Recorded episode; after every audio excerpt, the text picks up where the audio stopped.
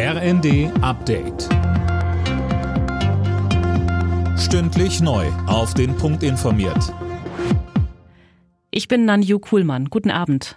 Der Ukraine-Krieg ist heute am Tag der Arbeit auch bei den Gewerkschaften ein Riesenthema. DGB-Chef Rainer Hoffmann warnte bei der zentralen Maikundgebung heute in Berlin vor einem massiven Aufrüsten. Militärische Friedenssicherung darf niemals zulasten des sozialen Friedens erkauft werden, sagte Hoffmann. Er sprach sich für mehr Unabhängigkeit von Energieimporten aus. Energie müsse aber bezahlbar bleiben.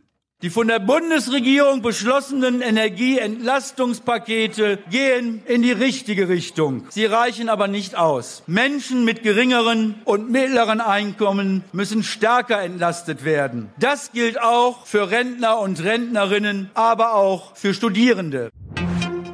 Etwa 100 Zivilisten sind aus dem eingekesselten Stahlwerk in Mariupol rausgeholt worden. Das hat der ukrainische Präsident Zelensky mitgeteilt. Die Evakuierungsaktion läuft derzeit noch. Anne Brauer mit den Einzelheiten. Die ersten geretteten Zivilisten sind auf dem Weg ins ukrainische Saporischja. Dort sollen sie im Laufe des Montags ankommen. Wie viele Menschen insgesamt in den Bunkeranlagen des Stahlwerks seit Wochen unter fürchterlichen Bedingungen festsitzen, ist unklar. Es soll nun versucht werden, so viele wie möglich schnell in Sicherheit zu bringen. Hinter der Evakuierungsaktion stehen die Vereinten Nationen und das Rote Kreuz. Abgestimmt ist sie auch mit den Kriegsparteien, mit der Ukraine und mit Russland. Deutschland ist laut Wirtschaftsminister Habeck auf einem guten Weg, sich in Sachen Energieversorgung unabhängiger von Russland zu machen.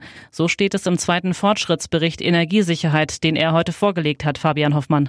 Demnach ist die Abhängigkeit bei Gas auf etwa 35 Prozent gesunken. Dafür komme nun mehr Erdgas aus Norwegen und den Niederlanden. Außerdem seien die Flüssiggasimporte signifikant gesteigert worden. Bei Öl und Steinkohle liegt die Abhängigkeit laut dem Bericht bei noch jeweils rund 10 Prozent. Habeck sagt, dass in den vergangenen Wochen intensive Anstrengungen unternommen wurden, die auch Kosten für Wirtschaft und Verbraucher bedeuten. Aber sie sind notwendig, wenn wir nicht länger von Russland erpressbar sein wollen, so der Wirtschaftsminister. Alle Nachrichten auf rnd.de